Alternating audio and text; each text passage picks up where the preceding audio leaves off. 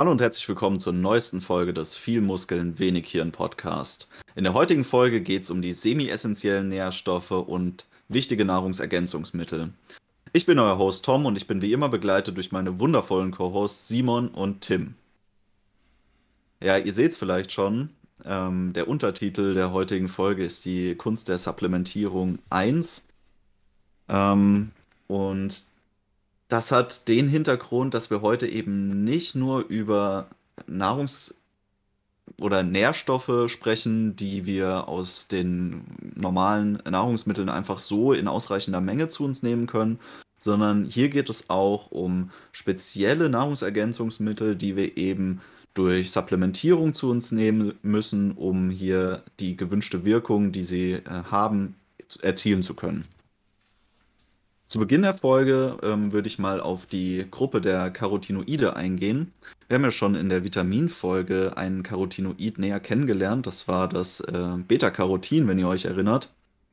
Und da haben wir schon ein paar der grundlegenden Wirkungen dieser Stoffgruppe kennengelernt. Und wir hatten auch den Fun-Fact angesprochen, dass Beta-Carotin ja unsere Haut färbt, wenn wir es in hohen Mengen zu uns nehmen. Und Astaxanthin ist eins der Carotinoide, was äh, ich glaube durch verschiedenste Naturdokus, aber auch ansonsten dem geneigten Zoobesucher bekannt sein dürfte. Astaxanthin ist nämlich das Carotinoid, was bei Flamingos die Färbung der Federn hervorruft. Sehr interessant. Ich glaube, äh, die nehmen das über irgendwelche Krebstiere oder sowas auf, ne? Wenn ich alles täuscht. Ja, das stimmt. In der Natur kommt das äh, Astaxanthin als Pigment zum Beispiel in Mikroalgen vor oder es ist auch in, im Phytoplankton enthalten. Und dadurch reichert sich das natürlich in verschiedensten Meerestieren an, vor allem halt in Krabben oder auch in Lachsen. Also das macht diese schöne Farbe vom Lachsfleisch, was man so kennt, aus. Aber auch zum Beispiel ähm, Hummer haben sehr viel Astaxanthin. Und so nehmen das ja auch zum Beispiel die Flamingos aus. Die filtern ja dieses Plankton und viele Krebstiere, aber halt auch die Algen mit ihren Schnäbeln aus dem Wasser raus und deswegen färbt sich ihr Federkleid auch dementsprechend. Aber Astaxanthin ist natürlich auch darüber hinaus ein sehr interessantes äh, Carotinoid. Das hat viele der bekannten Wirkungen. Zum Beispiel wirkt das antimikrobiell, aber halt natürlich auch antioxidativ. Und da ist es tatsächlich so, dass Astaxanthin gegenüber den anderen Carotinoiden ganz besonders stark antioxidativ wirkt. Ähm, und das sogar so sehr, dass es im Gegensatz zu den meisten anderen antioxidativ wirkenden Stoffen, die wir kennengelernt haben, wie zum Beispiel das Vitamin C oder Vitamin E, äh, nicht selbst verbraucht wird, wenn es eben freie Radikale abfängt. Also es muss nicht nochmal durch ein weiteres ähm, Antioxidans regeneriert werden, weil es nicht verbraucht wird durch den Vorgang. Und das macht es natürlich ziemlich interessant an sich. Also hat es mehr so wie so enzymatische Wirkungsweisen und das ist sozusagen bei dem Verbrauch, äh, bei, bei dem Vorgang einfach nicht verbraucht wird. Sehr interessant. Ähm, und wie würde ich sowas jetzt zu mir nehmen? Ich kann jetzt natürlich rausgehen und kann Krabben zu mir nehmen oder was ist jetzt halt hier die Vorgehensweise, wie ich das am besten zu mir nehme? Flamingos jagen. Ja, Flamingos jagen. Ähm, also tatsächlich ist es äh, am einfachsten, wie ich jetzt schon angekündigt hatte im, äh, in der Einleitung der Folge, wenn man einfach Astaxanthin als äh, Supplement zu sich nimmt. Okay. Ansonsten, wie schon angesprochen, man kann natürlich besonders viele Meeresfrüchte einfach zu sich nehmen. Ähm, das ist aber, glaube ich, relativ schwierig, da auf die empfohlene äh, Dosis zu kommen. Also wenn wir jetzt zum Beispiel die ähm, Effekte ausnutzen wollen, die für uns als Sportler zum Beispiel relativ äh, interessant sind, dann brauchen wir zwar relativ wenig, also nur so 4 bis 8 Milligramm. Das äh, kann ein geneigter Bodybuilder dadurch erreichen, dass er fast seinen kompletten Proteinbedarf über Lachse deckt, aber zu empfehlen ist das natürlich nicht. Es ist deutlich einfacher zu supplementieren. Aber das ist schon angesprochen bei der Wirkungsweise. Astaxanthin ist in der Hinsicht besonders, dass es mehrfach antioxidativ aktiv sein kann. Und was an den antioxidativen Supplementen, die auf Astaxanthin aufbauen, so interessant ist, ist, dass die von der Wirkungsweise her sehr ähnlich funktionieren wie unser natürliches Immunsystem. Und die Sache, die ich persönlich daran sehr gut finde, und deshalb glaube ich auch, dass es im Bodybuilding-Sport eins der sinnvollsten bzw. das beste Anti-Entzündungssupplement ist, liegt darin, dass dieses Supplement eben dem, dem Körperprozess so ähnlich ist. Und meiner Vermutung nach sorgt das dann dafür, dass man dieses Entzündungsmanagement, das wir ja auch schon öfter angesprochen haben, viel besser ausbalancieren kann, weil man sozusagen über Astaxanthin keine Anti-Entzündungsüberdosis, also eine Entzündungsunterdosis heraufprovoziert. Und das liegt daran, dass die, die Funktionsweise etwas passiver ist als bei anderen Antioxidantien. Man sieht es auch in der, in der Folie. Es verringert den Stress und vor allem dadurch, dass es eben die Aktivität mancher Enzyme verringert, die Stress verursachen. Und das ist so ein bisschen so eine passive Wirkung. Und das erlaubt uns durch Astaxanthin, wie gesagt, meiner Vermutung nach, das, ich denke, das ist noch nicht, noch nicht sportmedizinisch bewiesen, aber das erlaubt uns eben, dass wir diesen kritischen Entzündungswert, den wir trotzdem im Bodybuilding ja auch haben, nicht zu sehr nach unten manipulieren. Ja, was auch relativ interessant ist, das äh, haben Untersuchungen bei Sportlern gezeigt, ist, dass es vor allem bei Ausdauersportlern die Leistungsfähigkeit erhöht, dadurch, dass es zum Beispiel die Laktatproduktion stark reduziert. Und das ist ja zum Beispiel auch was, was man äh, im Bodybuilding-Sport ganz gut für sich ausnutzen kann. Da trainiert man ja doch in relativ hohen Wiederholungsbereichen, die eben sehr stark ähm, daran gekoppelt sind, wie lange man dieses Laktat, was dabei produziert wird, tolerieren kann im Muskel. Und wenn man jetzt Astaxanthin zum Beispiel supplementiert, dann ist das ähnlich zum Beispiel wie bei einem äh, Beta-Alanin-Supplement, was einfach als eine Pufferfunktion hat, dass man dann ein bisschen mehr Wiederholung rauskitzeln kann, als man jetzt ohne schaffen würde, weil einfach der Muskel aufgrund des Laktatüberschusses zumacht. Hm. Und das wäre dann auch etwas, was ich sozusagen akut nehme. Das ist halt nicht, was ich irgendwie, das müsste ich sozusagen vor dem Sport nehmen das hilft jetzt halt nichts, wenn ich das den ganzen Tag übernehme. Also bei Carotinoiden ist es so, dadurch, dass die ja fettlöslich sind, reichern die sich auch im ähm, Fettgewebe zum Beispiel an. Das heißt, eine tägliche Zufuhr sorgt zum Beispiel auch dafür, dass ähm, durch den Einbau dieses äh, Astaxanthins in die Haut zum Beispiel die Haut durch ähm, das Carotinoid vor UV-Strahlung besser äh, geschützt ist. Aber auch generell ist es das so, dass Carotinoide sich im Körper anreichern können durch eine tägliche Zufuhr. Also es ist wie, wie bei einer Kreatingabe, wenn du Kreatin zum Beispiel in deinem Trainingsbooster zu dir nimmst, dann ist eigentlich so gut wie jedem heutzutage bewusst, dass das mehr so convenience-mäßig ist, dass es eigentlich jetzt nicht akut wirkt, sondern eben durch das generelle Vorhandensein im Körper in ausreichender Menge die Wirkweise sich entfaltet. Verstehe. Mhm. Was auch recht interessant ist beim Astaxanthin ist, dass es der, die Blut-Hirn-Schranke frei ähm, überqueren kann und damit diese ähm, antioxidativen und entzündungshemmenden Eigenschaften auch direkt im Gehirn sich ähm, entfalten können, was relativ selten ist, weil ja die Blut-Hirn-Schranke dafür da ist, dass eben nicht einfach unkontrolliert irgendwelche Stoffe in unserem Gehirn sich breit machen können. Das heißt, äh, wir haben dadurch eine Möglichkeit, zum Beispiel bei äh, neurodegenerativen Krankheiten uns äh, zu schützen effektiv. Das ist gar nicht mal so uninteressant als Anwendung, ähm, weil man da eben nicht so eine große Auswahl an ähm, Stoffen hat, die man dafür einsetzen kann. Mhm. Dann wahrscheinlich aber auch nur präventiv und nicht dann wieder im akuten Fall. Ja, auch unterstützend natürlich in der Therapie ähm, wäre das eine Möglichkeit, das anzuwenden. Aber wie gesagt, wenn man tatsächlich eine Krankheit hat, immer in Absprache natürlich mit den behandelten Ärzten, dass die sagen können, okay, du kannst das äh, unterstützend noch nehmen. Aber an sich ist es ganz interessant, ähm, diese neuroprotektive Wirkung auch mit im Hinterkopf zu haben. Verstehe. Gut. Schauen wir uns mal die nächsten Carotinoide an. Da haben wir das äh, Lutein und das äh, Zeaxanthin. Und Lutein kennt ihr vielleicht. Das ist ähm, das gelb färbende Carotinoid. Kommt natürlich in ganz besonders vielen äh, Rüben vor, ähm, gibt denen auch die kräftige Farbe. Also da ist nicht nur das Beta-Carotin besonders hoch dosiert drin, sondern auch Lutein. Und Lutein kennt man vor allem als ein äh, Augen, äh, Wirkstoff. Und da zeigt sich das zum Beispiel auch im lateinischen Name der Makula, nämlich der Macula lutea. Das ist ähm, der Punkt, der Fokuspunkt unseres Auges.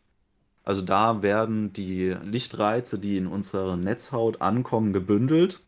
Das ist der Ort, wo wir am schärfsten fokussieren. Und da ist auch im gesamten Körper die allerhöchste Lutein-Konzentration ähm, zu finden. Die ist nämlich 10.000 Mal höher als überall anders. Das ist ein gesunder Faktor, ja, okay.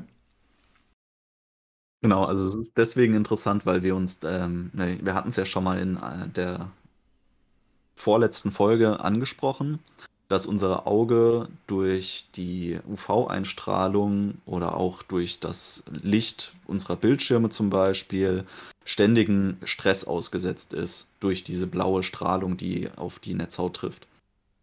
Und um diesen Stress entgegenzuwirken, macht es Sinn, sich eben mit solchen Stoffen auseinanderzusetzen, wie schon genannt, dem Beta-Carotin, aber eben auch dem Lutein, um unsere Augen aktiv zu schützen vor diesen ähm, UV-Strahlen, die dort wie überall woanders im Körper auch natürlich freie Radikale bilden können.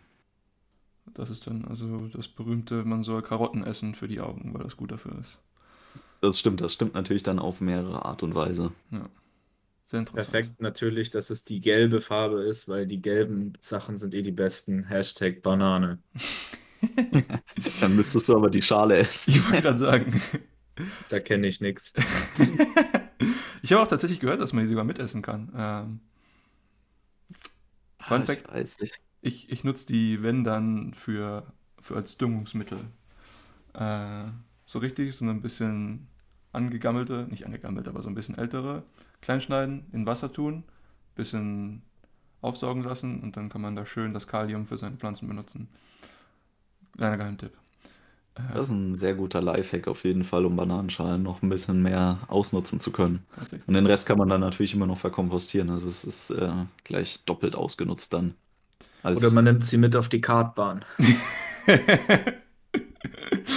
ja, es ist äh, ein Multifunktionstool. Unfassbar, wie viele Funktionen so eine Bananenschale haben kann. Mhm. Das letzte Carotinoid, das wir hier haben, ist das Lycopin und das wird besonders äh, Tim befreuen, weil der alte Tomatenmark-Fan nimmt ja Unmengen an Lycopin zu sich. Ja, es hat auch einen ganz konkreten Grund, weil es nämlich gut ist gegen das Peroxyradikal. Und das trinke ich ja auch sehr gerne. Hm. Ja, und dann, dann immer schön gleich so eine Tube äh, Tomatenmark hinterher drücken. Natürlich dreifach konzentriert, weil ansonsten wirkt das ja nicht. Am besten gemischt. Und das funktioniert tatsächlich, weil im Gegensatz zu den allermeisten Stoffen, die wir kennengelernt haben, ist Lycopin völlig äh, resistent gegen äh, Hitze. Oh. Das heißt, selbst in verarbeiteten Produkten, in denen Tomaten drin sind, ist noch Lycopin drin und kann von unserem Körper aufgenommen werden. Das heißt, in, ausnahmsweise mal ist sogar noch die äh, Tomatensauce auf einer Pizza äh, gesund in dem Fall. Okay. Das ist sehr interessant, weil ich glaube, so ziemlich alles ist ja irgendwie sonst hitzeanfällig, beziehungsweise lichtanfällig. Ja, da haben wir ausnahmsweise mal wirklich Glück gehabt und deswegen ist auch das Tomatenmark, was äh, Tim sich natürlich in äh, maßlosen Mengen zuführt, äh, sehr gesund. Da ist natürlich ah. auch das Lycopin dann aufkonzentriert drin. Und vor allem kann ich es in meinem Fettgewebe anreichern und dann mein Herzinfarktrisiko senken, Mann. Win, win, win, win, win, win. Ja, aber wir haben natürlich auch hier wieder die antioxidative Wirkung und ähm, auch wieder diese Fotoprotektion. Also es ist auch wieder eben, dass die Haut dadurch etwas verdunkelt wird, wahrscheinlich, richtig? Genau, also es ist auch wieder so, dass die Carotinoide sich im Hautgewebe mit ansammeln können und dort äh, zum Sonnenschutz mit beitragen. Das ist interessant. Und es ist, äh, wie ich es schon gesagt habe, beim Beta-Carotin so, dass wir eben nicht auf irgendwelche äh, Sonnenschutzmittel zurückgreifen sollten, weil die eben zu viele negative Folgen mit sich ziehen. Es ist völlig ausreichend, wenn man eine gesunde Ernährung nutzt, um sich vor übermäßiger Sonnenstrahlung zu schützen und eben nicht sich den Vitamin D-Produktionsort äh, völlig kaputt zu machen, dadurch, dass man sich ständig eincremt, wenn man rausgeht. Noch ein kleiner, äh, kleiner Fun-Fact: Dadurch, dass Lycopin hitzeresistent ist, ähm, haben wir tatsächlich als Menschen einen richtig großen Vorteil, weil es geht ja vielen, glaube ich, so wie mir, dass ich zum Beispiel Tomatenprodukte sehr, sehr gerne esse. Allen voran natürlich Tomatenmark. Aber die Tomate an sich roh vertrage ich zum Beispiel nicht. Hm. Also da ist schon sehr gut, dass das Lycopin eben enthalt, enthalten bleibt und nicht zerstört wird. Es gibt ja eine relativ große Menge an äh, Menschen, die äh, Nachtschattengewächse nicht so gut vertragen. Und für die ist es absolut notwendig, die in irgendwelchen verarbeitenden Formen zu sich zu nehmen. Wenn überhaupt. Ja, du hast schon angesprochen, das war das letzte der Karot Carotinoide. Was, was folgt nun? Die Vitaminoide, die hatten wir schon in unserer Vitaminfolge angesprochen. Das sind halt eben vitaminähnliche Substanzen, die wir auch zu uns nehmen sollten. Nicht unbedingt müssen, weil unser Körper die auch produziert. Und die aber, wie wir jetzt hier sehen, ich habe es gar nicht geschafft, irgendwie hier die Anwendungsgebiete auszuformulieren, weil es einfach zu viele sind. Also Coenzym Q10, das äh, wird in der Behandlung von so vielen äh, Syndromen und ähm, Krankheitszuständen angewendet. Konnte ich nicht alles jetzt ausformulieren, aber es gibt einen sehr guten Überblick, wo man das überall nutzen kann. Grundsätzlich ist äh, Coenzym Q10 für uns absolut notwendig im Energiestoffwechsel, weil es dort die ähm, sauerstoffabhängige Energiesynthese unterstützt. Und deren Effizienz hängt maßgeblich vom Q10-Spiegel äh, der Zellen ab. Also es ist ein Bestandteil der Zellwand, in der es sich auch frei bewegen kann. Ähm, wer sich an den Biologieunterricht erinnert, der wird das vielleicht unter dem Namen Ubichinon kennengelernt haben. Das ist ein äh, Energieüberträger, der in der Zellmembran frei herumschwirren kann und deswegen auch so essentiell ist für unsere Energieproduktion. Und wir sehen eben auch im Körper, dass die Gewebe, die am meisten Energie produzieren, auch die sind, wo unser Q10-Spiegel am höchsten ist. Also gerade Herz, Niere und aber auch unsere Muskeln enthalten extrem viel Q10. Und das ist eben etwas, was im Alterungsprozess stark abnimmt im Körper.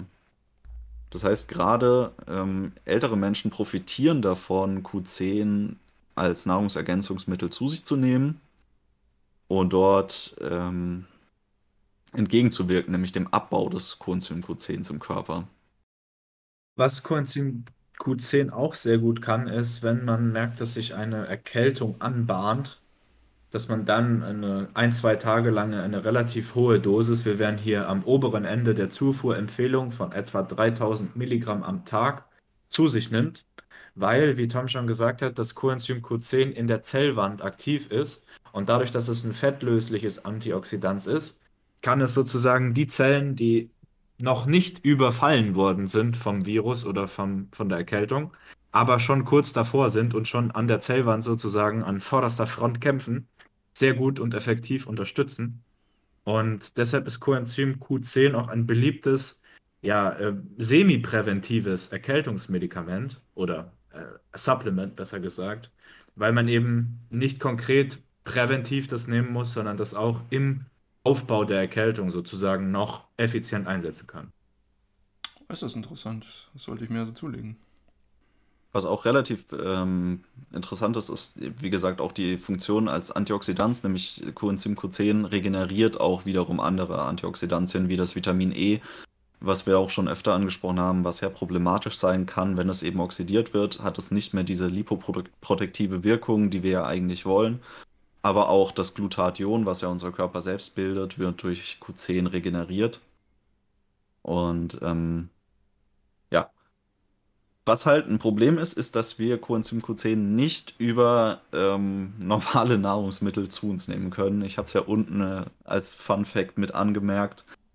Wir müssten umgerechnet etwa zwei Kilogramm Sardinen am Tag essen und Sardinen sind die, äh, dasjenige Nahrungsmittel, was verhältnismäßig am meisten Q10 enthält. um alleine auf 100 Milligramm zu kommen. Und das macht natürlich kein Mensch. ja, ähm, um dann auf eben die therapeutische Dosis von Tim zu kommen, ihr könnt die Mathematik dahinter selbst ausrechnen, aber das wäre eine Menge Sardinen. Ja, sind, äh, sind ein paar Sardinchen, ja, auf jeden Fall. Das äh, 60 Kilogramm. naja, ist äh, weder für die äh, Ozeane noch für denjenigen, der das essen soll, zu empfehlen. Insofern äh, macht da eine Supplementierung auf jeden Fall Sinn. Was ein bisschen traurig ist, ist, dass Q10 ein relativ teurer Rohstoff ist und früher war das mal nicht so, da war das in sehr, sehr vielen A bis Z-Supplements einfach per se mit zugesetzt, aber heutzutage wurde das leider aus den meisten wegrationalisiert. Ist leider so, aber naja, macht, macht man nichts dran. Wir haben noch ein weiteres Vitaminoid und das ist die Alpha-Liponsäure. Und die Alpha-Liponsäure trägt nicht ganz zu Unrecht auch den Titel das Antioxidans der Antioxidantien weil Alpha-Liponsäure so gut wie alle Antioxidantien regenerieren kann und darüber hinaus noch die körpereigene Synthese von Antioxidant, äh, antioxidativen Enzymen fördert. Auch nice für die Keto-Fans unter euch. Alpha-Liponsäure kann unterstützend wirken, wenn es darum geht, die Ketose anzuregen, also eure Gesamtenergieversorgung im Körper Richtung Fettverbrennung zu pushen.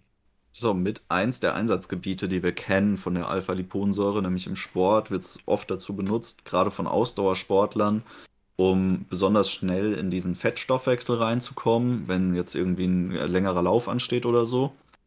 Aber zum Beispiel ist eine weitere Wirkung der Alpha-Liponsäure eine Senkung von Laktat und Pyrophat im Körper. Das heißt, auch hier haben wir es wieder mit einem Stoff zu tun, der uns ähm, unsere Muskelausdauer an sich steigert, aber natürlich auch dadurch die Regeneration beschleunigt. Ja, ich äh, muss allerdings mal fragen, also für die Zuhörer unter euch, wir sehen hier im Hintergrund einfach ganz viele Geldstücke abgebildet. Ich war etwas verwirrt. Ist das, spielt das auf die Entgiftungsfunktion äh, von der Alpha-Liponsäure ab? Also, dass es auch eben Schwermetalle aus dem Körper heraus befördern kann. Ja, kleiner das ist Joke. sehr teuer. Kleiner Joke meinerseits.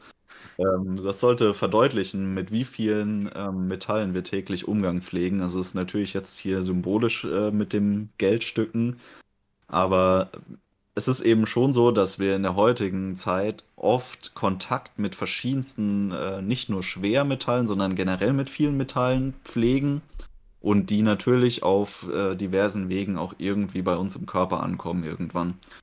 Und gerade da ist es wichtig, auch dieses System öfter mal zu resetten und uns dieser Substanzen zu entledigen.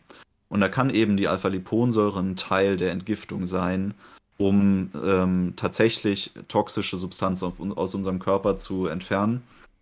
Man hört das ja immer mal wieder, so Entgiftung und ähm, ja, Detox Days oder so, was manche Leute machen.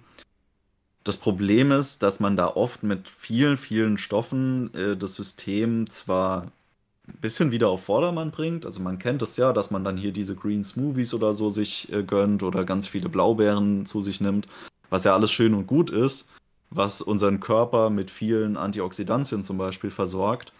Aber da sind wenig Stoffe enthalten, die tatsächlich zum Beispiel Schwermetalle binden können und damit die Entgiftung fördern.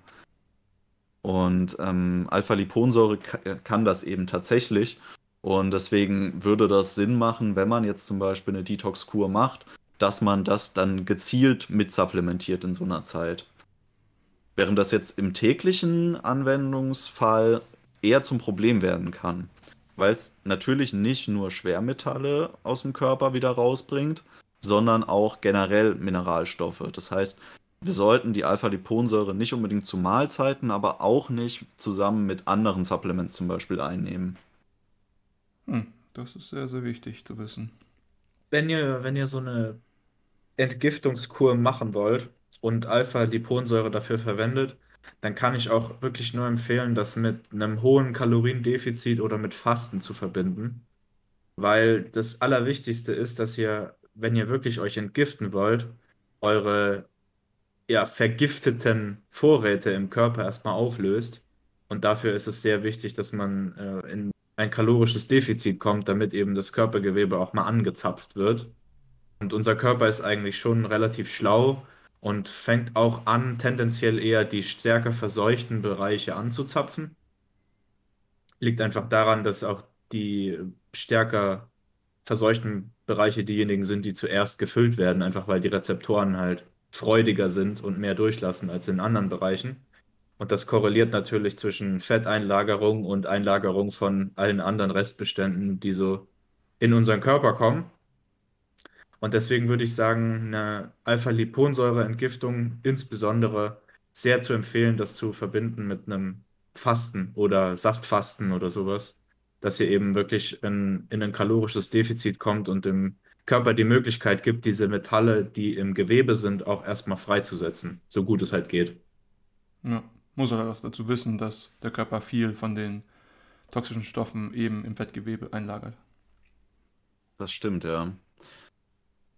Auch recht interessant bei der Alpha-Liponsäure ist ähm, die Anwendungsmöglichkeit im Bereich der unterschwelligen Entzündung.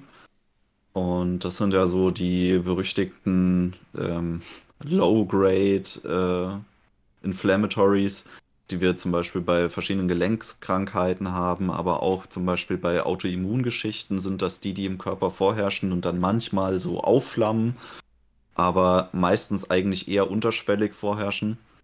Und gerade da kann eben auch die Alpha-Liponsäure durch die ähm, diversen entzündungshemmenden Eigenschaften, also es äh, reduziert die allermeisten ähm, Entzündungsmarker, die wir so im Körper haben, mit angewandt werden.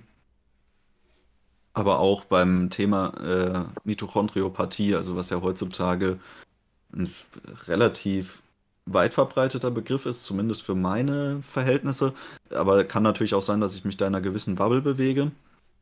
Ähm, dass eben viele Menschen durch den heutigen Lebensstil, den wir pflegen, die Folgeerscheinungen von nicht funktionierenden oder auch nicht ausreichend gebildeten Mitochondrien spüren, nämlich dass man sich eben recht schlapp und energielos und antriebslos fühlt. Das ist jetzt sehr allgemein gehalten, das kann natürlich überall herkommen.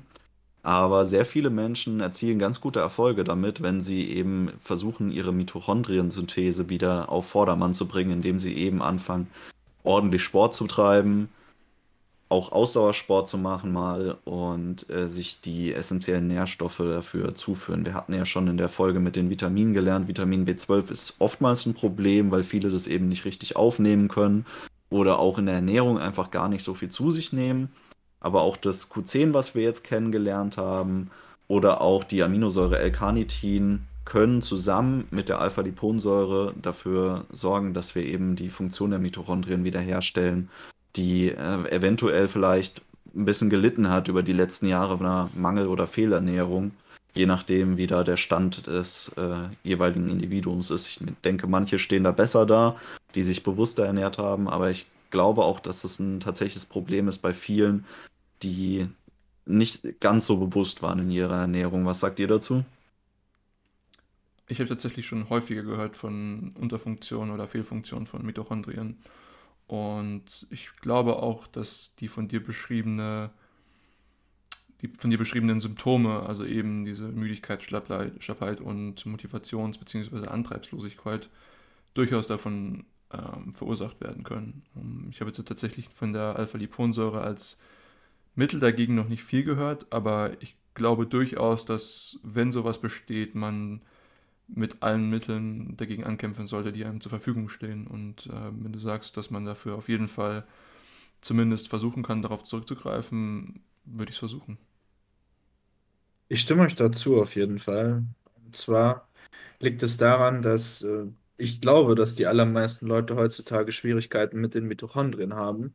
Es allerdings nicht diagnostiziert wird, weil die Leute das nicht merken, weil sie es gewohnt sind. Richtig. Also die, die allermeisten Leute heutzutage haben einfach einen stark sedentären Lifestyle und dazu eine relativ chaotische, normal westliche Diät. Und die Kombination der beiden Dinge mit zu wenig Bewegung kann eigentlich gar nicht dazu führen, dass man ausgeprägt gute Mitochondrien mit sich rumträgt. Und ähm, ja, also das halte ich auf jeden Fall für ein sehr großes Problem. Allerdings, wie ihr beide ja schon gesagt habt, ist es doch auch lösbar. Auf jeden Fall ist es lösbar. Aber ich denke, dass äh, gerade so die Mitochondriengesundheit was ist, was viel unter den Tisch gekehrt wird. Gerade auch in der Behandlung von so chronischen Symptomen, die viele Menschen ja aufweisen. Und wenn man sich dieser Behandlung oder gerade dem Themenbereich Mitochondriopathie oder generell Mitochondrien widmet, dann wird man feststellen, dass das unumgänglich ist, um sich selber ein Stück Lebensqualität einfach wieder zurückzugeben, weil man die ohne das einfach nicht haben kann. Ja, ja klar, also wenn man die das, Energie ich hab, fehlt. Ich hab das gerade mal überprüft hier ähm, und das auch im, im Shopping-Bereich nachgeguckt. Und ich sehe hier, dass eine Kapsel Alpha-Liponsäure mit 500 Milligramm 6 Cent kostet. Also es ist gar nicht so teuer tatsächlich. Und ähm, hier steht auch, es ist ver vom Verwendungszweck her sehr vorteilhaft, wenn man das mit Kreatin zusammen einnimmt. Hm. Und ähm, das würde auch wieder dafür sprechen, dass es eben der Energiestoffwechsel ist, der die besondere Wirkung des ALAs, also der Alpha-Liponsäure, abbekommt. Das ist sehr interessant. Wir werden nämlich später noch ein paar ähm, Nährstoffe kennenlernen, die die körpereigene Kreatinsynthese ein bisschen steigern. Das wird, eine, denke ich, ein spannendes Thema heute noch werden in der Folge. Aber ich glaube, wir haben jetzt erstmal genug gehört zur Alpha-Liponsäure und schreiten mal im Themenkomplex voran. Und zwar äh, betreten wir jetzt den äh, Komplex der Gehirnnahrungsmittel. Und zwar ist es so, dass wir tatsächlich heute wieder einen äh, essentiellen Nährstoff kennenlernen, und zwar das äh, Cholin. Das war lange Zeit auch ein äh, Vitamin, und zwar das Vitamin B4, bis es dann seinen Status als Vitamin leider aberkannt bekommen hat. Es ist aber trotzdem essentieller Nährstoff und den ähm, müssen wir auch über die Ernährung zu uns führen. Und die Wirkweise von Cholin äh, ist relativ vielfältig. Was ziemlich wichtig ist, ist die ähm, Acetylcholinbildung. Also Acetylcholin ist der, einer der wichtigsten Neurotransmitter, die wir überhaupt haben und spielt vor allem im Bereich unseres Gedächtnisses eine ähm, wichtige Rolle. Also gerade der Gedächtnisbildung auch durch Acetylcholinausschüttung wird dieser Vorgang eben getriggert, dass wir uns Dinge auch merken können und dass äh, diese Nervenbahnen eben gestärkt werden. Und da ist äh, Cholin, wie der Name schon sagt, ein wichtiger Bestandteil von. Ja, habe ich tatsächlich auch schon ein bisschen was von gehört. Ähm, aber auch von, von Betain in seinem, seiner Rolle in der Methyl- Methylierung, also dem Schutz bzw. der Reparatur unserer DNA. Ähm, fand ich auch sehr interessant. Und du, du hast schon erwähnt, dass es ähm, essentiell ist, aber dass wir es auch gar nicht nur als Supplement bzw. als Nahrungsergänzungsmittel uns zuführen müssen, sondern dass wir hier auch zum Beispiel auf Nahrungsmittel zurückgreifen können, wie wir jetzt hier zum Beispiel sehen auf äh, tierische Nahrungsmittel, also Eier, Leber oder Lachs, ähm, was ich natürlich auch sehr interessant finde, dass man hier gar nicht zu, will jetzt nicht sagen künstlichen Mitteln greifen muss, aber doch Ergänzungsmitteln. Also die Versorgung hier ist wirklich über die Nahrung äh, komplett gewährleistet. Das ist gar kein Problem, sich damit äh, ausreichend ja, abzudecken. Gerade wenn man Eier zu sich nimmt oder so, das ist äh, total easy eigentlich auf die ähm, benötigten Mengen zu kommen.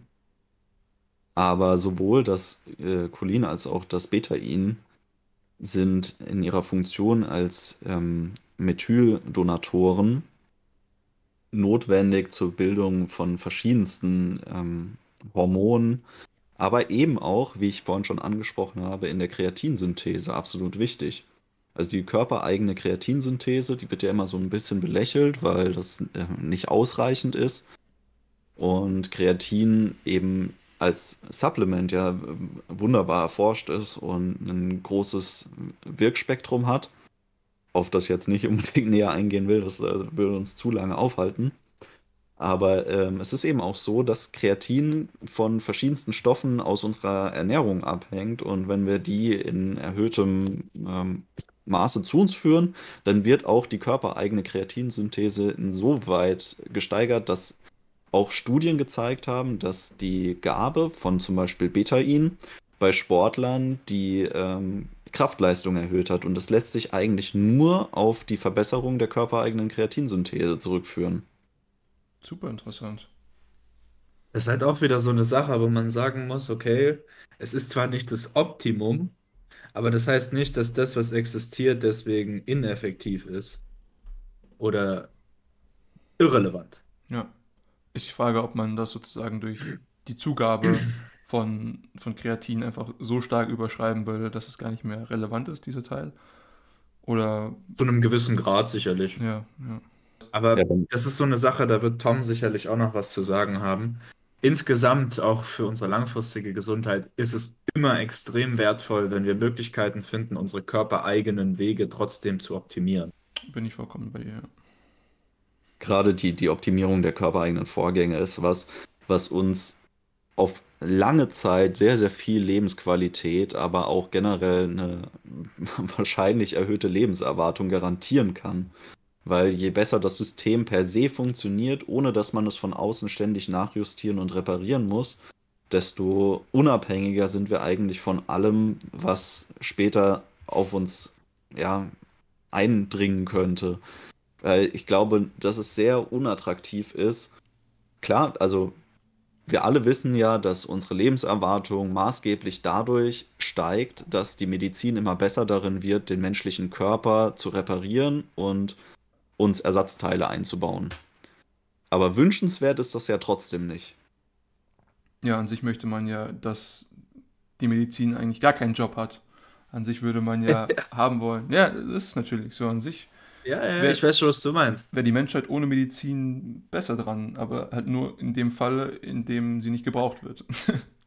Allerdings, wenn man das jetzt weiß und sagt, okay, pass auf, ich kümmere mich so gut ich kann um mich selbst und habe dann in 80, 90, 100 Jahren die Möglichkeit auf exogene Hilfsmittel aus der Medizin zurückzugreifen.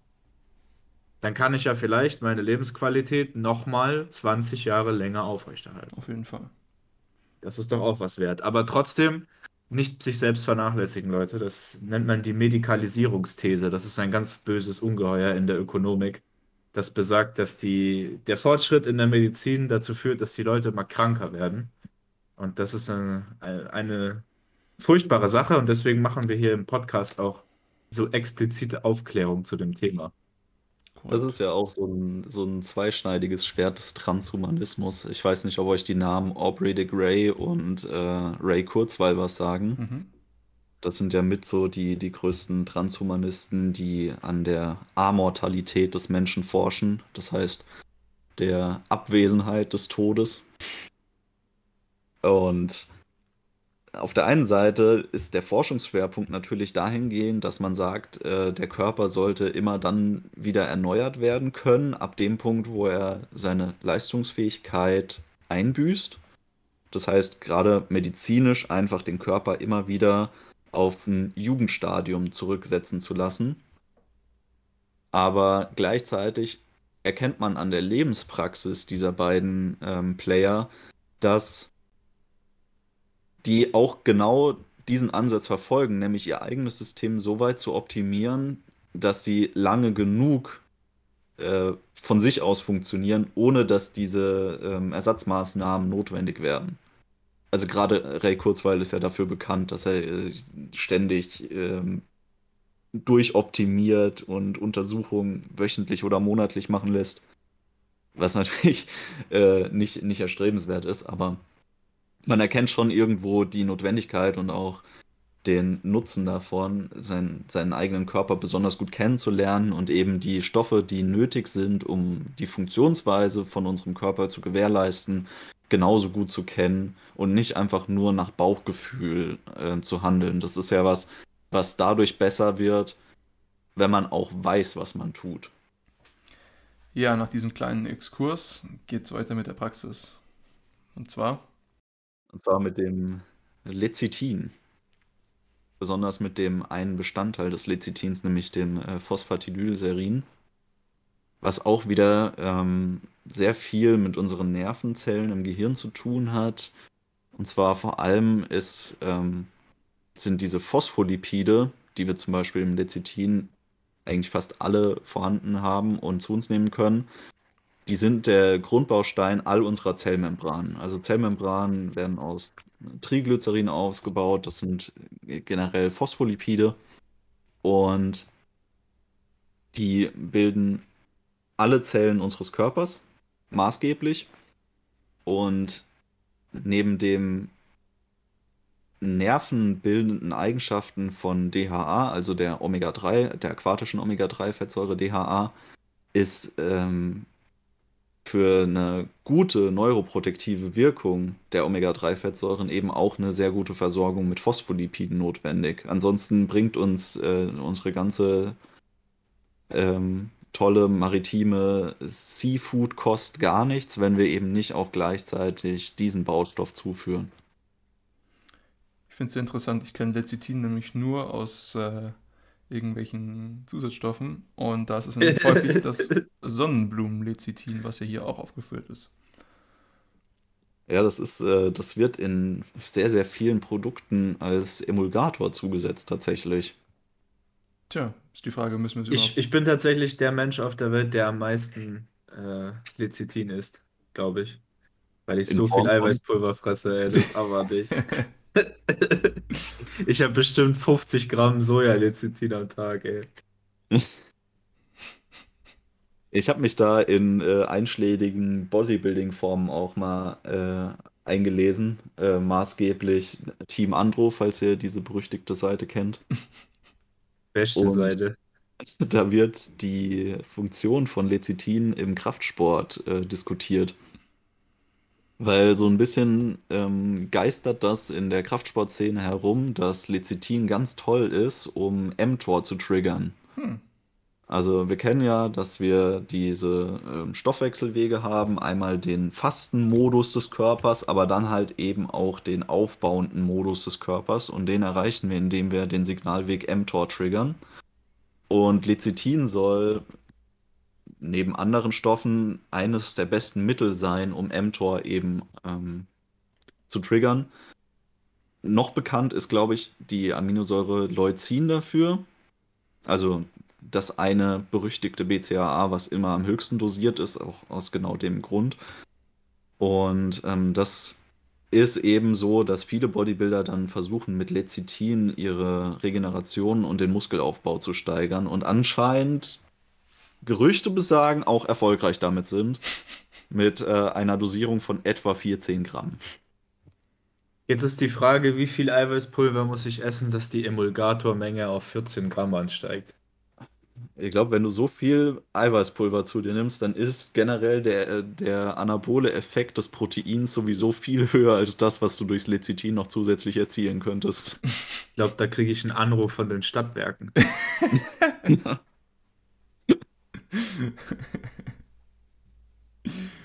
ja.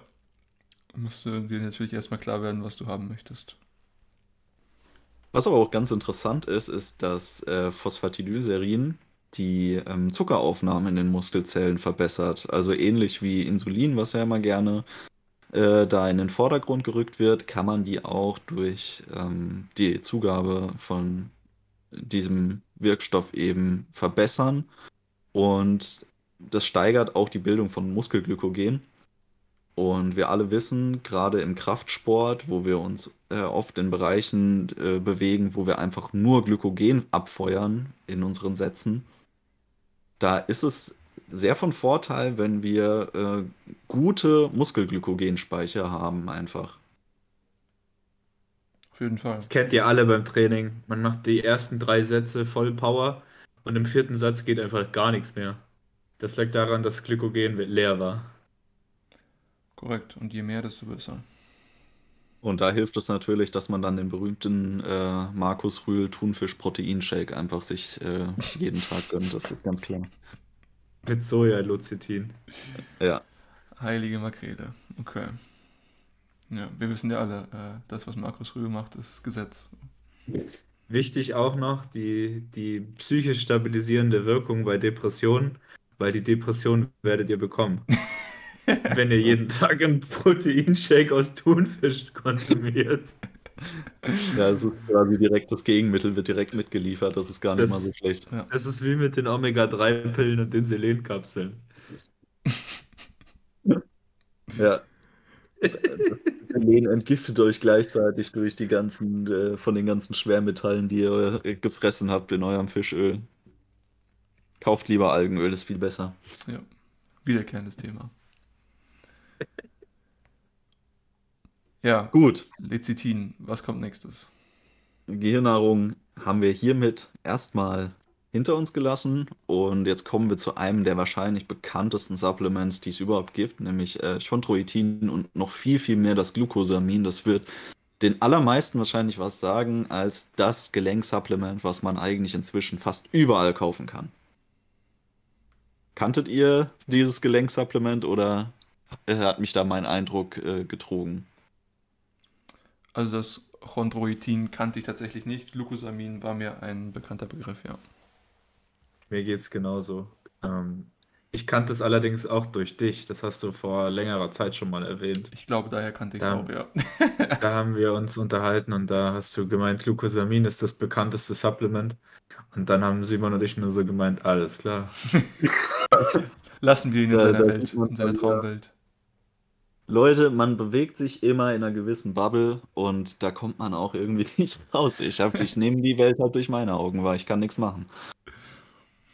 Aber grundsätzlich ist es ja für, für Sportler besonders interessant, sich mit präventiven Gelenksupplements mal auseinanderzusetzen, weil wir alle wissen ja, dass wir einen gewissen Risikofaktor damit eingehen, dass wir eben Gewichte bewegen und dass wir vor allem Bewegungen ausführen, die jetzt nicht unbedingt total natürlich für unsere Gelenke sind.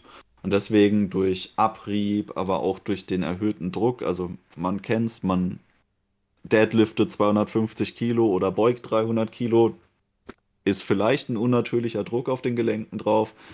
Ähm, Ich glaube, der Mensch ist dafür gemacht worden, aber bitte mach ja, nee, das ist ganz natürlich. Schau, schau Tom, ich umgehe das, indem ich einfach wie eine Pussy trainiere.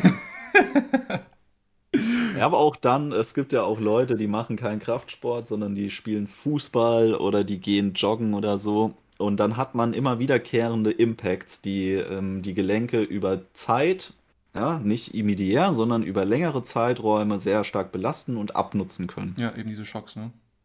Genau. Und es gibt aber sehr, sehr wenige Menschen, die sich irgendwie Gedanken darum machen, äh, sich um ihre Gelenkgesundheit zu kümmern, bis zu dem Zeitpunkt, wo es dann halt zu spät ist. Also wo man dann schon tatsächlich Scheiße gebaut hat und die Arthrose ist da und jetzt ist das Geheule groß.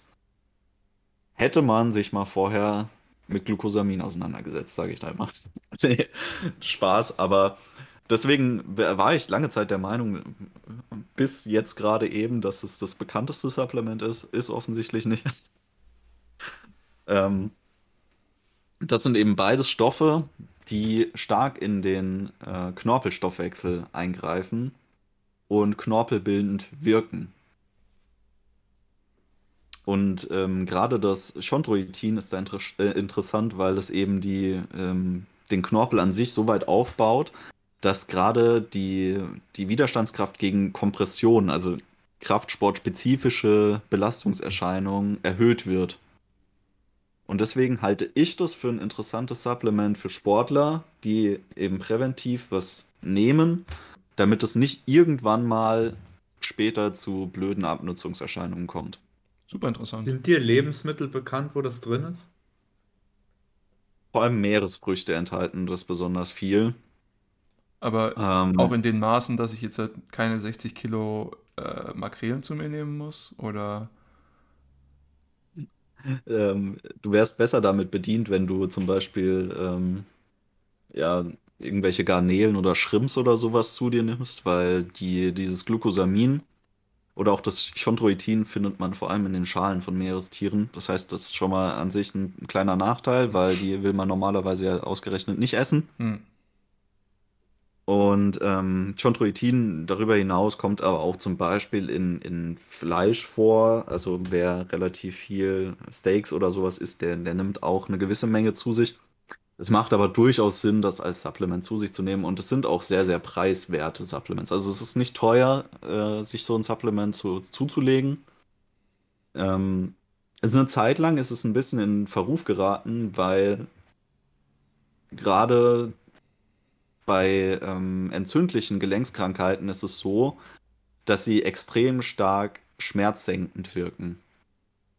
Das heißt, normalerweise würde man sein Gelenk schonen, also das ist, das kommt so, diese Kritik kommt gerade aus dem Ausdauersportbereich, wo man dann zum Beispiel im Sprunggelenk irgendwelche Probleme hat. Und durch die Entzündung und die damit einhergehenden Schmerzen würde man normalerweise dann sein Training unterlassen. Aber wir alle wissen ja, ein großes Problem von Ausdauersportlern ist, dass sie eine gewisse Co-Abhängigkeit zu ihrem Training entwickelt haben. Durch zum Beispiel die Endorphinproduktion, die dabei entsteht. Sodass sie, sobald sie wieder die Möglichkeit haben, am liebsten sofort wieder damit anfangen, es zu machen. Und äh, ihre ganze schöne Muskelmasse dabei verbrennen, was ich nicht gutheißen kann.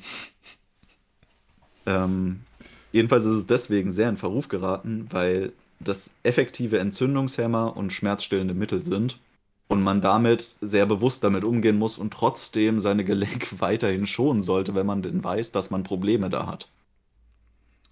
Aber ist es sozusagen insgesamt ein Schmerzmittel, also auch wenn ich jetzt irgendwie Kopfschmerzen habe, oder ist es einfach nur die, ist es einfach nur indirekt ein Schmerzmittel, weil es einfach die Entzündung in den jeweiligen Gelenkgruppen verringert? Sie wirken beide tatsächlich auch so als Schmerzmittel. Ah, super cool. Hm. Ja, also ich, das bis jetzt für mich so Top 3 von denen, was wir jetzt heute kennengelernt haben. Aber ich lasse mich auch gerne noch von weiterem Neuem überzeugen. Wir hatten es schon in der letzten Folge so ein bisschen angerissen, glaube ich, dass es noch ein paar mehr äh, Mineralstoffe gibt, die in der Ernährung wichtig sein könnten, bei denen aber der Status als essentieller Nährstoff nicht genug erforscht ist und die deswegen noch ein bisschen unterm Radar fliegen. Ähm, ziemlich interessantes äh, Mineral ist Bohr. Und zwar gerade wieder für uns als Sportler, weil Bohr ist absolut essentiell für die äh, Synthese von Testosteron, aber auch Vitamin D und Östrogen. Also nicht nur wir profitieren davon, sondern alle profitieren davon. Ähm, wir profitieren einfach mehr. Wusste ich tatsächlich vorher auch nicht, habe ich jetzt in der Recherche für diese Folge erst rausgefunden. Weil es ist eben so, dass man von diesen semi-essentiellen Mineralen immer relativ wenig mitbekommt, habe ich das Gefühl. Also es ist nicht so präsent, das Thema. Ich glaube, da schlägt dich deine Bubble wieder oder meine Bubble schlägt dich. Und zwar tatsächlich ähm, nehme ich Bohr manchmal schon zu mir. Ähm, ah, du bist, äh, bist schon so ein richtiger Bohr-King, oder was? Äh, vielleicht nicht King, ähm, vielleicht eher Fürst, aber uh, getting there. Ähm, tatsächlich habe ich das äh, im, im Rahmen von Gelenkserkrankungen ausprobiert. Auch, ich, ich glaube, es hat auch was geholfen, tatsächlich. Ähm, und das haben wir ja hier auch irgendwo aufgeführt auf der Folie. Also sehen wir, dass es auch dafür Verwendung findet. Ich war auch tatsächlich unter der Meinung, dass es auch dabei hilft, toxische Stoffe aus dem Körper zu leiten. Das sehen wir jetzt nicht abgebildet. War ich da einfach nur fehlinformiert oder was ist da? Also ich bin da total offen für deinen Input, weil ich kann natürlich nicht alles äh, hier abbilden. Ich habe da, das, mein Wissen ist auch irgendwo begrenzt. Mhm. Und äh, das, was hier aufgeführt ist, hat nie den Anspruch auf Vollständigkeit. Das sollte immer jedem, ja. Zuschauer und Zuhörer auch bewusst sein, das ist immer nur ein kleiner Ausschnitt dessen, der hier abgebildet ist. Also es kann durchaus sein, dass es auch entgiftend wirkt. Und ich finde es interessant, dass du es als Gelenksupplement eingenommen hast, beziehungsweise im ähm, Bezug halt auf solche entzündlichen Gelenkkrankheiten, weil das auch der ausschlaggebende Punkt war, wo man angefangen hat, darüber zu diskutieren, ob Bohr denn essentiell ist weil sich in Bevölkerungsgruppen, die eine relativ hohe Aufnahme von Bohr hatten, also zwischen 5 und 10 Milligramm war das, äh, sich gezeigt hat, dass bei denen äh, diese Krankheiten Arthritis und Arthrose äh, deutlich reduziert sind, also um die Hälfte reduziert. Oh wow.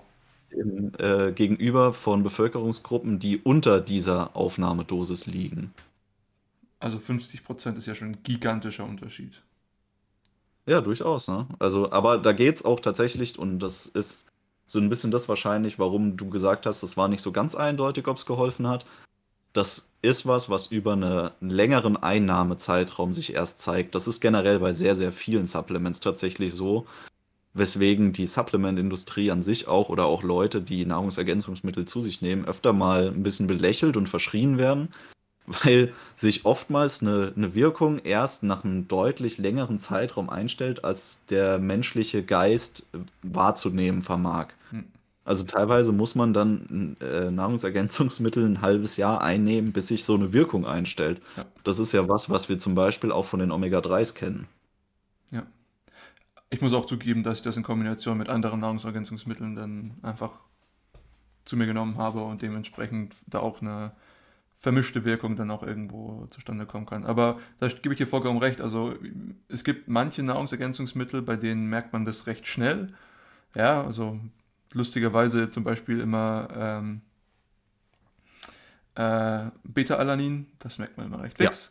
Ja. ähm, aber wirklich, zwei bis drei Monate ist keine Seltenheit und auch die von dir angesprochenen sechs Monate wage ich auf jeden Fall als, als möglich zu beschreiben. Also von daher, deswegen sind auch immer diese Studien, die versuchen zu beweisen, ob jetzt halt irgendetwas funktioniert oder nicht, als kritisch zu beachten. Und äh, man muss da wirklich für sich selbst rausfinden, was einem hilft.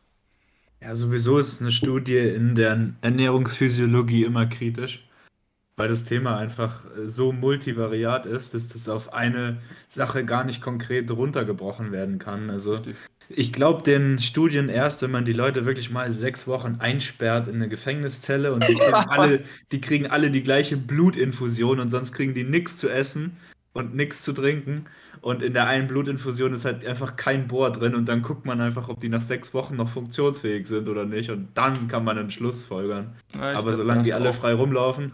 In deinem Studiendesign auch ein paar andere Probleme, aber ist auf jeden Fall ein Ansatz. Danke für den Input. Ja, der Ethikrat der FIFA hat schon zugestimmt. ah, ja. ja.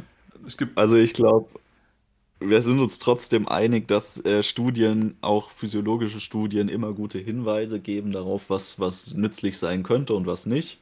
Aber sie sind natürlich immer ein bisschen mit äh, Vorsicht zu betrachten. Aber trotzdem hören wir ja irgendwo trotzdem auf das, was dabei rumgekommen ist und versuchen das für uns nutzbar zu machen. Man sollte es mehr als Inspiration nutzen, als, äh, ja, als für viele andere Sachen. Ja, es ist keine Religion. Ja. Das verwechseln ja viele Menschen. Wissenschaft an sich ist ja keine Religion. Das äh, funktioniert nicht dann besser, wenn man einfach an alles glaubt. Funktioniert das, äh, dann besonders gut, wenn man alles hinterfragt. Ja, das ist ein Thema. Ich glaube, da könnten wir jetzt vier Episoden drüber machen. Deswegen führe mich nicht in Versuchung. Lieber, lieber die nächste Folie, Freunde. Ja, führe mich nicht in Versuchung. ja, nee, okay, alles klar. ähm. Lithium, nächstes Element. Man kennt es aus dem Chemieunterricht, aus dem Periodending. Und aus Oder auch von der Tesla-Aktie. Richtig. Ja, oder auch von, vom äh, Nirvana-Song. Also es ist ein sehr, sehr guter Song, würde ich, kann ich jedem empfehlen zu hören. Nirvana generell super. Gönnt euch. Ja, der Sponsor der heutigen Folge, äh, Remington, äh, nein, Spaß. Ähm, nee, nee, nee. ähm, ich kenne tatsächlich Lithium als Supplement, beziehungsweise als Präparat für, und das ist ja auch aufgefallen, für äh, Depressionen tatsächlich, beziehungsweise andere psychische Krankheiten. Ähm, und, und, aus der klassischen Fanta, glaube ich, oder war Sprite? Ich weiß es gar nicht mehr. Ich glaube, Sprite war es. Da muss ich jetzt passen. Ähm, aber doch, äh, für, für Früher waren diese Getränke einfach geiler, ey. auch Coca-Cola. Mit Kokain. Ja, ja, ja nice. Früher war das besser. Ähm, tatsächlich. Aber wieso also okay, wir, wir wissen, dass man es bei gewissen Krankheiten zu sich nimmt und auch zu sich nehmen sollte. Also ich glaube auch irgendwie so dissoziative Krankheiten wird es auch manchmal verschrieben. Aber ja. für denjenigen oder für diejenige unter uns, die jetzt halt nicht unter sowas leidet, was sind die Vorteile von Lithium? Also dieses Anwendungsgebiet von Lithium im Bereich von den klassischen ähm, neurodegenerativen Erkrankungen, aber auch von Depression oder bipolarer Störung, die haben sich ähnlich wie beim Bohr aus so Bevölkerungsstudien ergeben. Also, dass man eben gesehen hat, es gab Gebiete, in denen das Grundwasser ganz besonders viel Lithium enthält. Es waren Regionen in Texas, wo aufgefallen ist, dass äh, in der Bevölkerung deutlich weniger Menschen zum Beispiel Selbstmord begehen. Und dann hat man angefangen zu untersuchen, wo kommt das her? Und was dabei aufgefallen ist, ist, dass Lithium generell eine extrem ausgleichende und beruhigende Wirkung hat auf denjenigen, bei dem die Versorgung des Gehirns damit gewährleistet ist. Und darüber hinaus, die neueren Untersuchungen haben eben auch ein paar Mechanismen davon aufgedeckt. Da ist man jetzt noch nicht so ganz weit in der Forschung, aber man weiß schon einiges. Und was eben der für mich interessanteste Faktor ist, ist, dass verschiedene Wachstumsfaktoren im, im Gehirn durch Lithium getriggert werden. Also ähm, Vorgänge, die dafür sorgen, dass äh, Nervenzellen repariert werden, dass Nervenzellen neu gebildet werden, aber auch, dass zum Beispiel die Vernetzung von Nervenzellen angeregt wird. Und gerade dieser Faktor, dass die Vernetzung neuer Nervenzellen angeregt wird, ist besonders interessant für ähm, Menschen, die zum Beispiel für ähm, Prüfungen oder sowas sich überlegen zu supplementieren, weil man viel lernen muss, weil man aber auch ähm, diese Inhalte kreativ und assoziativ in sich einprägen will und nicht einfach nur dieses Bulimie auswendig lernen an den Tag legt, was ja das heutige Bildungssystem uns so krass aufdrängt. Ja, aber ich meine, wir haben ja auch einen gewissen Anspruch an unsere Zuhörer und Zuseherschaft. Und daher empfehlen wir, glaube ich, jedem, dass er konstant lernen sollte. Von daher ähm, für jeden irgendwie interessant. Aber das wusste ich überhaupt also, gar nicht. Also, dass viel Muskeln, wenig Hirn verdict, ist kein Bulimie-Lernen. Aber richtige Bulimie im Sinne von übers Klo beugen, das ist durchaus diskussionsbedürftig. Na, bitte nicht, nein, danke. Aber Bulimie lernen auf keinen Fall, Leute. Das ist unanständig. Das ist äh, Verschwendung eurer Zeit, ihrer Lebenszeit. Jetzt Was auch interessant ist, ja? ist die, ähm, dass es die Bildung neuer Blutgefäße im Gehirn anregt, was gerade bei ähm, Schlaganfallpatienten zum Beispiel interessant sein könnte in der ähm, Behandlung der, ähm, ja, in der, in der regenerativen Behandlung. Super spannend. Jetzt haben wir hier eine, eine Zufuhrempfehlung, in der ist jetzt nicht ganz klar, wie viel, aber interessant, dass hier Mineralwasser aufgelistet sind die eben zur Versorgung beitragen können.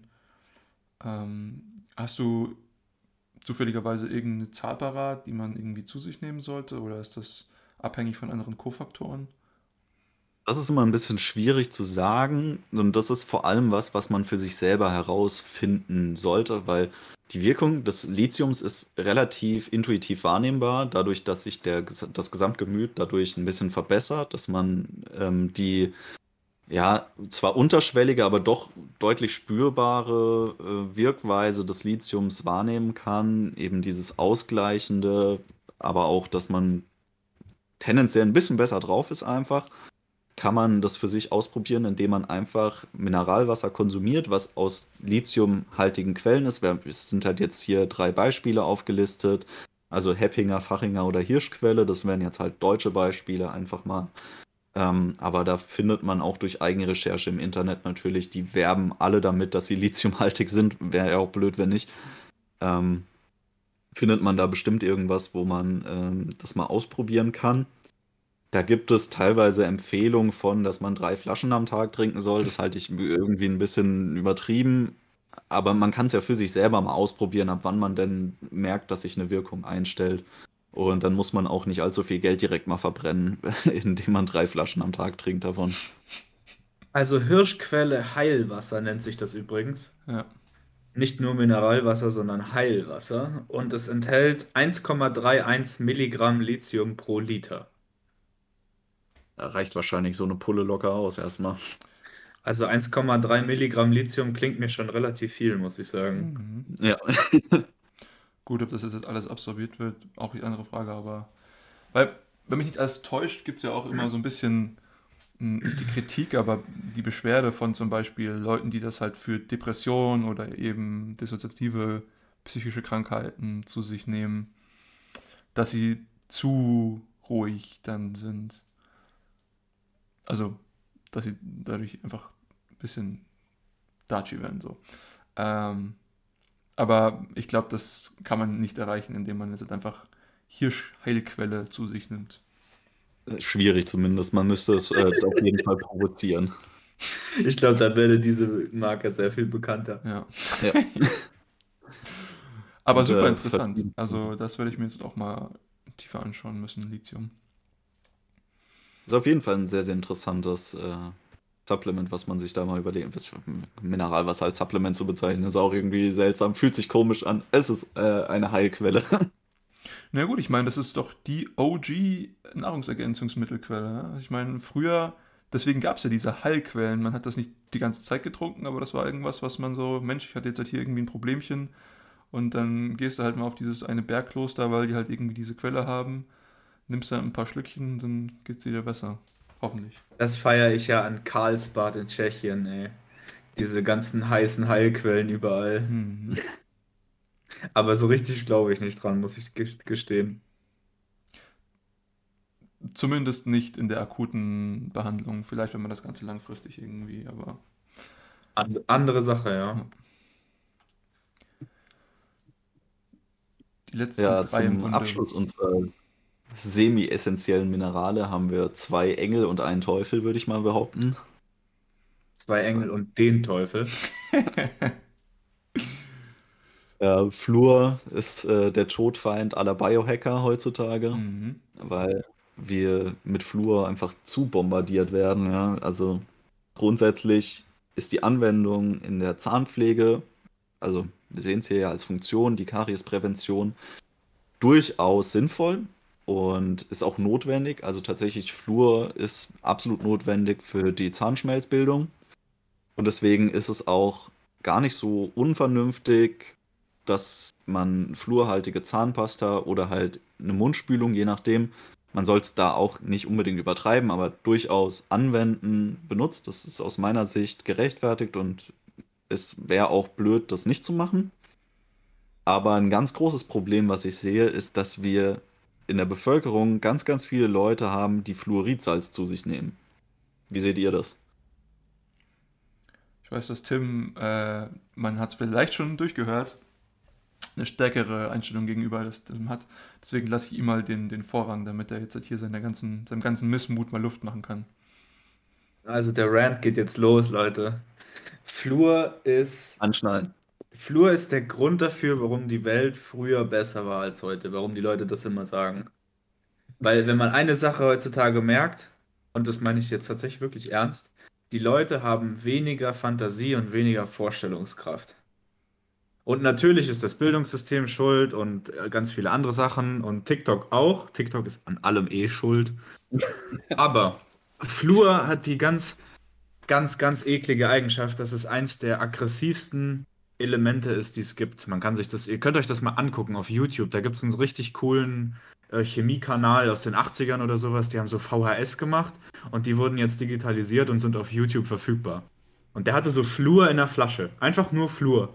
Und der hat das auf Magnesium, auf äh, Aluminium, auf alles Mögliche draufgeschüttet. Und egal, wo er es draufgeschüttet hat, es hat immer instant angefangen zu brennen. Egal, was es war. Der hat einfach fucking Aluminium direkt verbrannt mit Flur weil das einfach so extrem reaktiv ist. Und das Pro Problem an Fluor ist, dass es sich eben mit allem irgendwie verbinden kann, aber leider auch mit Calcium. Und Fluor mit Calcium gemischt ist ein ganz, ganz fieses Ding, weil das in unserem Blutkreislauf fast überall hinkommt, dieses Molekül. Wenn sich Fluor und Calcium verbinden, dann gibt es eigentlich keinen Ort, wo das nicht mehr hin kann.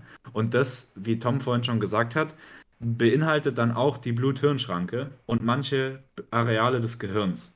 Und vor allem, leider, leider Gottes, die Zirbeldrüse ist sehr stark davon betroffen, dass sie kalzifiziert wird. Es gibt extra diesen Begriff deswegen, dass sie kalzifiziert wird, wenn die Kombination aus Fluor und Calcium dahin gelangt. Natürlich nicht an einem Tag, aber im, im Laufe eines, eines Jahres oder zwei, von zwei Jahren, wenn man eben jeden Tag diese Fluorsalze futtert und dazu noch das, das Calcium freigesetzt wird, weil man eben das falsch dosiert hat, dann ist das eine richtig fiese Nummer und das wirkt sich richtig nachteilig auf das Gehirn aus und vor allem auf die Zirbeldrüse, was wiederum dafür sorgt, dass man nicht mehr richtig träumt. Also luzides Träumen und farbiges Träumen und Klarträumen, das funktioniert alles nicht mehr so gut. Und die Vorstellungskraft unter Tage wird auch schlechter. Also wenn man die Augen schließt und sich ein konkretes Bild vorstellt, dann sieht man ja Farben. Und für diese Farbenprojizierung bei geschlossenen Augen ist die Zirbeldrüse verantwortlich. Und wenn man da jetzt einen Schaden hat, dann funktioniert es nicht mehr so richtig und so kann man das auch relativ einfach testen. Und da muss ich echt sagen, da müsst ihr richtig vorsichtig sein, weil das natürlich langfristig dazu führt, dass man an Kreativität verliert und Kreativität ist einfach nice. Das ist Kreativität ist, das unterscheidet uns von ja, den Tieren und den Pflanzen. Ja, ich glaube, ich habe nichts mehr zu, hinzuzufügen. Äh, das wäre auch Teil meines Rants gewesen. Von daher, Chapeau. Wir alle haben jetzt ganz viel Angst vor Fluor und äh, werden äh, unser Fluoridsalz, was noch in der Küche irgendwo rumgammelt, äh, wegschmeißen, verbrennen. In den Abfluss kippen, damit da noch mehr Leute drunter leiden. Ganz wichtig. Das ist tatsächlich, also wenn, wenn ich ein Bösewicht wäre, ein Bösewicht, der die Menschheit unterdrücken und versklaven will, dann würde ich euch Flur ins Trinkwasser machen. Das, das war heißt, tatsächlich mal so. Das war mal so und das war einer meiner Vorgänger. ist es nicht immer noch so in, in Amerika, glaube ich, oder? Das äh, liegt ja, in Klaus ja, ja. Schwab. Nicht gut. Okay, wir verlassen jetzt dieses Thema, bevor wir alle unsere Aluhüte aufziehen müssen. und äh, widmen uns lieber dem Silizium, einem ganz tollen Element, weil das ist äh, das, das Element, was am allermeisten bei uns an der Erdoberfläche vorkommt und das hat auch ganz tolle Funktionen. Äh, und zwar ist es äh, absolut essentiell dafür, dass unser Bindegewebe funktioniert, aber natürlich auch in unserem Skelett kommt viel Silizium vor. Und äh, ohne Silizium wird es uns schlecht gehen, weil ganz viele wichtige Bestandteile unseres Körpers dann nicht mehr richtig funktionieren würden. Auch hier wieder, das ist ein gutes Knorpel und äh, generell auch Bindegewebssupplement. Ähm, eine interessante Eigenschaft von Silizium, die mir selber gar nicht so präsent war, aber die ich im Nachhinein dann doch irgendwie doch schon mal gehört hatte, war, dass es den Mineralisierungsprozess von Knochen beschleunigt. Und zwar ist Silizium der Hauptbestandteil oder eins der Hauptelemente unserer Osteoblasten, also der knochenbildenden Zellen, die wir im Körper haben. Und warum ich das mal gehört hatte, und deswegen habe ich das auch hier unten angefügt, ist, dass in der Phytotherapie bei äh, Knochenbrüchen, aber auch bei Gelenkserkrankungen oftmals Brennnesseltee und äh, Schachtelhalmtee angewandt wird. Und das sind die beiden Pflanzen, die mit Abstand am allermeisten Silizium enthalten. Und das ist beim Schachtelhalm noch deutlich mehr als in der Brennnessel. Schachtelhalm ist nämlich auch im Volksmund bekannt als Zinnkraut, was daran liegt, dass da so viel Silizium drin ist, dass man das früher ähm, zum Polieren von Zinnbesteck genutzt hat. Alter, harte Trivia-Folge heute. Aber auch in Haferflocken ist äh, sehr, sehr viel Silizium drin. Ich glaube, wir hätten keine Ernährungsfolge machen können. Ohne Haferflocken. Ohne Haferflocken. Haferflocken müssen immer erwähnt werden. Keine Folge ohne Haferflocken. Silizium ist auch der Hauptbestandteil von Photovoltaikplatten. Und Computerchips. Also da wisst ihr, wenn ihr, wenn ihr mal Silizium braucht, einfach aufs Dach, kurz das Glas anheben und schön anknabbern. Ja. Korrekt. Ja, und jetzt noch ein Element, was ich gedacht hätte, was irgendwie aus Star Wars oder so ist, äh, aber Vanadium. Tatsächlich existiert das. Ähm, aber Super interessant. Ja, yeah. Es wird in der Produktion von Laserschwertern benutzt. Äh, unter anderem. Ähm, deswegen noch so interessanter für die Nahrungsergänzungsmittel. Aber für was brauchen wir es außer für Laserschwerter? Also Vanadium war was, ich habe keine Ahnung von Vanadium gehabt vorher. Das ist äh, alles jetzt im Zuge dieser Folgenvorbereitung äh, in mein Gehirn aufgenommen worden an Informationen. Und zwar Vanadium hat offensichtlich ähnliche Eigenschaften wie Insulin. Also völlig unabhängig von, von Insulin wirkt es aber wie Insulin. Und zwar ist es ähm, verantwortlich für den Glukosetransport und ähm, die Regulierung des Blutzuckerspiegels. Und das macht Vanadium sehr interessant, weil im Gegensatz zum Chrom, was wir ja in der letzten Folge kennengelernt haben, wirkt Vanadium völlig unabhängig vom Insulin in unserem Körper. Oh wow. Und wird deswegen auch bei Diabetespatienten in der Behandlung eingesetzt. Massephase auf Vanadium. das ist und, Ja, das ist so. Und deswegen äh, gibt es ja auch eine Anwendung im Sport bei Vanadium und zwar einfach um den Glykogenspiegel zu regulieren und die Glukoseaufnahme in den Muskel zu erhöhen. Hm. Ja, da muss ich wohl mein Lichtschwert auseinanderbauen. Naja. Also wirklich, äh, also Vanadium, spannendes Ding. Hätte ich nicht gedacht, dass da nochmal so Informationen bei rumkommen. Äh, abgesehen davon ist es halt auch eine, eine interessante Verbindung, wenn es darum geht, ähm, auch wie er wiederum in der Knochenmineralisierung ähm, und Knochenneubildung zum Einsatz kommen kann. Aber auch, und das ist ein Problem, was viele Menschen haben, Vanadium kann dafür eingesetzt werden, um Phosphatverbindungen aus der Knochenstruktur rauszulösen und zu ersetzen. Und wer es noch nicht gehört hat, Phosphat in den Knochen ist nicht so eine nice Sache. Also es macht die Knochen deutlich brüchiger und instabiler, als äh, wenn sie gut mineralisiert sind mit Silizium und eben mit äh, Calcium. Ähm, das Problem ist, wir nehmen deutlich mehr Phosphat auf als die beiden erstgenannten Minerale. Ja, was schätzungsweise als Dünger häufig verwendet wird oder sowas. Nee, vor allem, weil es in sehr, sehr viel Wurstwaren enthalten ist. Wurstware, okay. Aber auch generell in Fleisch und Milchprodukten kommt ähm, Phosphat einfach sehr, sehr oft vor und ähm, deutlich mehr als Calcium zum Beispiel. Und deswegen wird Phosphat äh, bevorzugt eingebaut in die Knochen und steigert damit unser Osteoporose-Risiko im Alter irgendwann mal extrem. Und deswegen ist Vanadium auch daher, dahingehend interessant, dass wir diese Vorgänge dadurch ein Stück weit rückgängig machen können. Killer-Element. Gut, aber das soll es erstmal für heute gewesen sein an äh, unseren Nährstoffen, die wir besprechen wollten. Jetzt ist die Frage, wie geht's weiter? Ja, die Frage ist von dir explizit gestellt worden, weil wir, beziehungsweise du im Rahmen deiner Recherchen auf so viele Stoffe gestoßen bist, beziehungsweise schon vorher so viele im Kopf hattest, die wir hier nicht alle reinpacken konnten, die allerdings trotzdem extrem spannend sind. Also wir haben jetzt heute zum Beispiel schon viel über Kreatin gehört. Derjenige von euch, der uns regelmäßig hört und noch nichts zu unseren Diskussionen zu Omega-3 gehört hat, sollte sich echt mal die Ohren putzen, weil ich glaube, da kommt er nicht drum rum.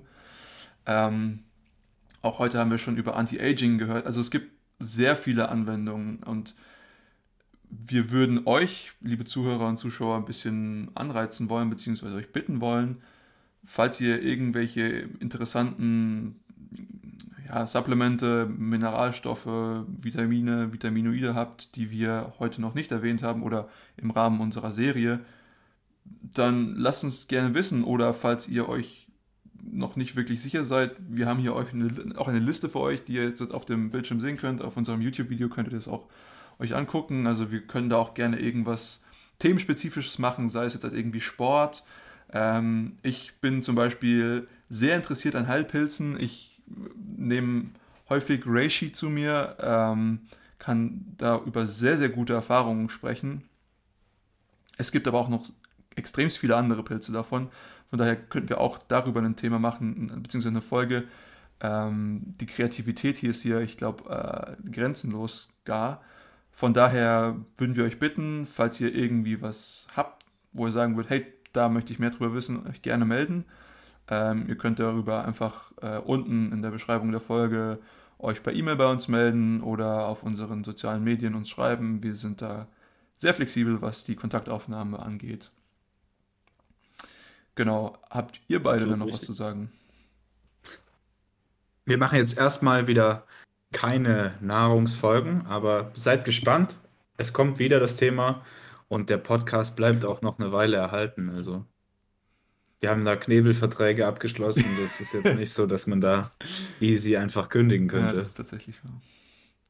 Ja, das Thema wird uns äh, nicht verlassen. Das ist halt einfach unser Steckenpferd. Das ist so ein bisschen auch die Bubble, in der wir uns bewegen. Und deswegen wird das immer wieder aufkommen. Und ich denke, gerade der, der Themenbereich der Nahrungsergänzungsmittel ist mit einer der interessantesten überhaupt und auch einer der für uns immediär nutzbarsten, so im, im alltäglichen Leben.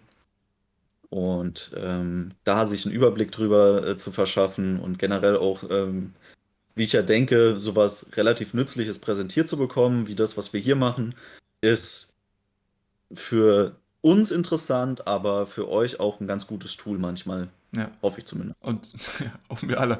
Ähm, und tatsächlich, es, es, existiert ja auch echt viel Schmarrn da draußen.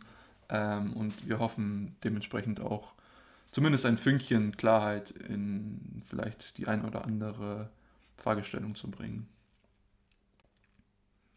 In diesem Sinne, ähm, ein großes Dankeschön geht an dich raus, Tom, wieder für die exzellente Vorbereitung von allem.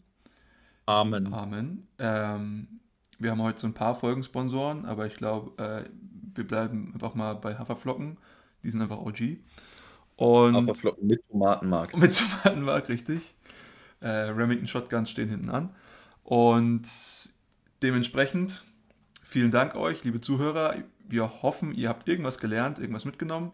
Falls ihr irgendjemanden habt, der euch am Herzen liegt, von dem ihr denkt, Mensch, der könnte doch profitieren von dem, was hier gerade verzapft wurde, gerne weiterleiten.